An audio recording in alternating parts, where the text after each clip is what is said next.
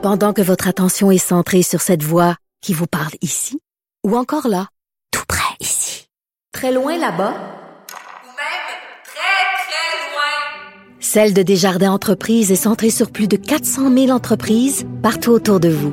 Depuis plus de 120 ans, nos équipes dédiées accompagnent les entrepreneurs d'ici à chaque étape pour qu'ils puissent rester centrés sur ce qui compte, la croissance de leur entreprise. Vincent Dessureau. La seule émission de radio qu'on aimerait swiper à droite. Vous écoutez Vincent Dessureau. On va parler politique internationale avec euh, Loïc Tassé. Bonjour Loïc. Bonjour Vincent. On se déplace tout de suite aux États-Unis euh, avec Donald Trump. Beaucoup de sujets quand même euh, qui le, qui le concernent. Lui qui menace de couper le financement d'écoles qui n'ouvriraient pas. Oui, j'évite de parler de Donald Trump tous les jours parce que je pourrais le faire, mais tu sais, à un moment donné, tu dis ça devient redondant, il y a une telle bêtise euh, dans ces déclarations, mais mais il y en a qui sont vraiment plus fortes que d'autres. Et euh, aujourd'hui, il vient d'en faire dans le domaine de l'éducation quelques-unes de pas mal gratinées. Euh, par exemple, il vient de texter, n'est-ce pas, que l'Allemagne, le Danemark, la Norvège, la Suède et d'autres pays avaient réouvert leurs écoles primaires. Et donc, il a dit aux États-Unis, ben, pourquoi est-ce qu'on fait pas la même chose? En fait, si vous n'ouvrez pas les écoles, moi, je vais couper vos budgets. Je me suis dit, non, j'ai j'ai pas bien lu. Il, y vient pas de faire une comparaison entre les pays scandinaves et les États-Unis, parce que dans les pays scandinaves, même en Suède, l'épidémie est, à peu près jugulée. Là, il y en a plus de coronavirus. Tandis qu'aux États-Unis, c'est galopant. Ils viennent de franchir la barre des 3 millions de cas. Ça augmente constamment. Il y a 139 millions, euh, 139 000 morts. Ça n'a rien de comparable avec les pays scandinaves. Puis il dit, il faut que les gens retournent à l'école. Ah oui, parce qu'il rajoute, c'est un coup des méchants démocrates. Ils veulent me faire me faire perdre mon élection au mois de novembre. Il faut que les enfants rentrent à l'école. Là, tu dis ça, puis tu dis, mais c'est du pur délire. Euh, c'est, c'est, Parce que de comparer un pays qui euh, dont la fameuse courbe n'est pas aplatie du tout versus des pays où c'est sous contrôle et où il y a quel, un peu comme chez nous, euh, un certain nombre de cas assez stables par jour, c'est ça, ça fait pas de la sens. même chose. C'est nous au Québec, on a fermé les écoles justement pendant longtemps, et à Montréal encore pendant plus longtemps parce que justement la courbe était pas aplatie. Puis tout le monde dit, bah oui, c'est malheureux. On préfère que les enfants soient à l'école, mais dans les circonstances, c'est ce qu'il faut faire.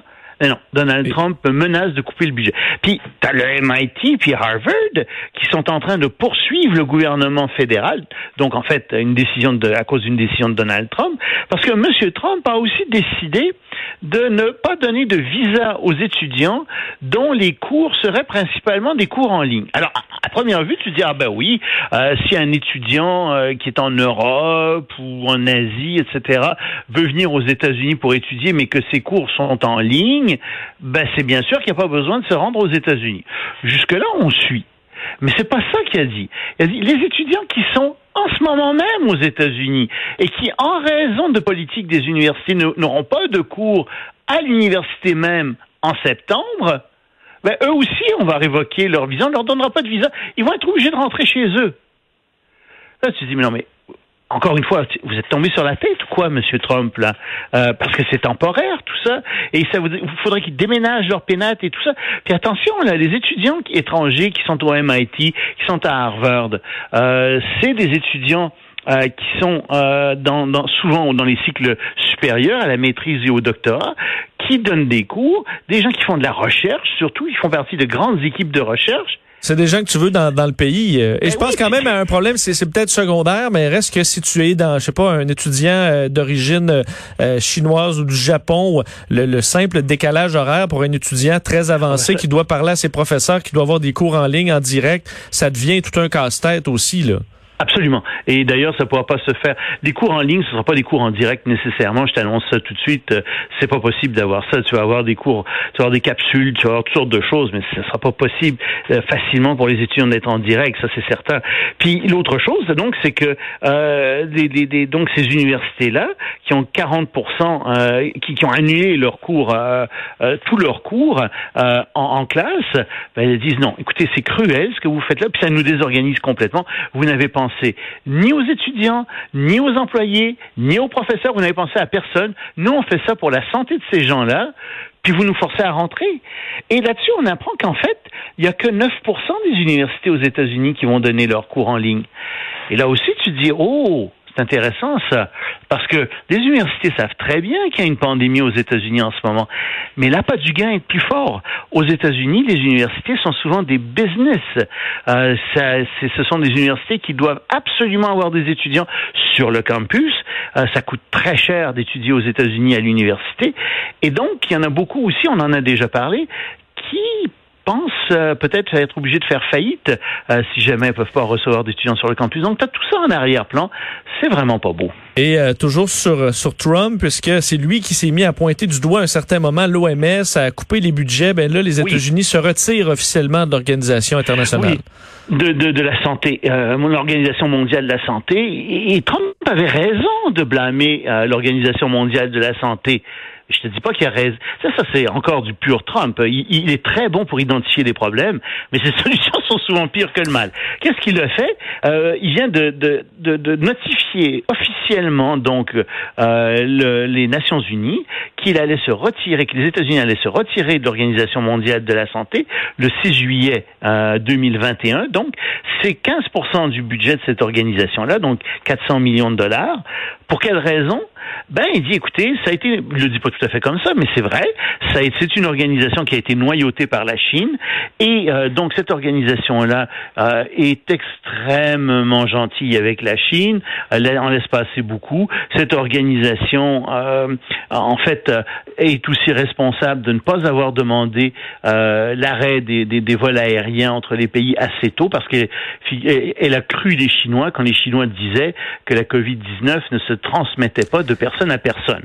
Alors effectivement, il y a un gros problème.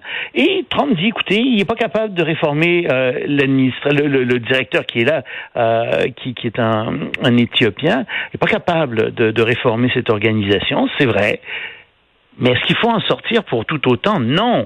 Euh, là, si tu sors de là, tu n'as plus de pression, tu peux rien dire, tu plus là, tu plus présent. Et euh, l'Organisation mondiale de la santé, ça fait pas juste lutter contre la COVID-19, ça s'occupe de vaccination mondiale, ça s'occupe de programmes mondiaux dans toutes sortes de domaines, ça coordonne la recherche mondiale en santé. C'est bien évident que si les États-Unis sont pas là, la santé mondiale euh, va, en, si l'état de la santé mondiale va en prendre un coup, va, va, va décliner. Très mauvaise décision des États-Unis. Et ça laisse la place à qui? Ça laisse la place à toute la Chine.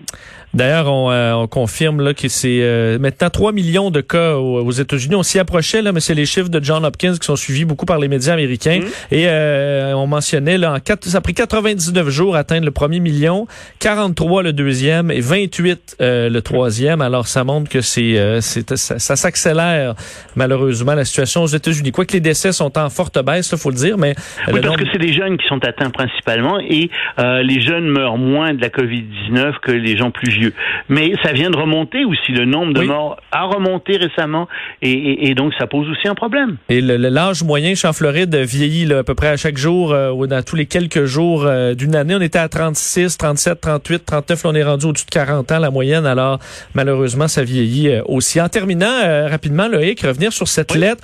notre collègue Sophie Durocher l'a mentionné en début d'émission. 150 écrivains célèbres, dont J.K. Rowling, évidemment très connu, et, et d'autres, publient une lettre commune pour défendre la liberté d'expression et euh, critiquer cette vague de ce qualifie de censure là, imposée par une rectitude politique ambiante. Mais oui, parce qu'il y a des éditeurs qui ont été renvoyés parce que dans leurs journaux, ils avaient fait paraître des lettres d'opinion euh, qui étaient pas nécessairement de l'opinion générale des lecteurs du journal. On pense au New York Times. Il y a des journalistes à qui on interdit d'écrire sur certains sujets dans certains journaux. Il y a des professeurs qui sont sous enquête parce qu'ils ont cité euh, des ouvrages dans leurs cours, tu sais, euh, etc. Là, tu dis un instant, là, c'est parce que vous mêlez une, chose et l'autre. C'est une chose que d'avoir débattre d'idées, c'est une autre chose la personne qui soutient ces idées-là. À l'université, c'est la première chose qu'on enseigne aux étudiants. On leur dit, écoutez, dans un débat, tout le monde se respecte. Vous pouvez avancer l'idée que vous voulez, pourvu que ce soit fait dans le respect. Ça se peut que vous vous fassiez ramasser, par exemple. Ça se peut que ce soit très viril comme débat, mais c'est comme ça qu'on avance les idées. Puis il n'y a aucune idée qui est tabou. Mais ce qui arrive en ce moment, c'est qu'il y a une telle rectitude politique qu'il y a des gens qui se font euh, littéralement humilier sur la place publique, qui se font ostraciser parce qu'ils osent avancer des idées. Ben, un instant, et c'est ce que cette lettre dit, c'est pas avec le silence euh, qu'on va arriver à vaincre les, les mauvaises idées. Au contraire, il faut les exposer, il faut argumenter contre elles, et il faut persuader. Le silence, c'est la pire des choses, et euh, ça nous plonge en fait dans un régime qui ressemble un peu au régime totalitaire où plus personne n'ose parler parce que tout le monde est terrorisé. On veut pas que les gens soient terrorisés d'exprimer une idée, voyons. Et je pense que c'est bien que ces 150 personnes aient fait ça. Et euh, effectivement, j'invite les gens à aller lire la lettre au complet, qui est vraiment bien écrite. Je pense qu'ils ont bien choisi euh, leurs mots, alors ça en fera peut-être réfléchir mmh. quelques-uns. Loïc, un immense merci, on se reparle demain. Salut, à demain. Salut. Entre deux lavages de main. On va ouvrir certains robinets. Vincent Dessureau commente l'actualité avec vous. Cube Radio. Un été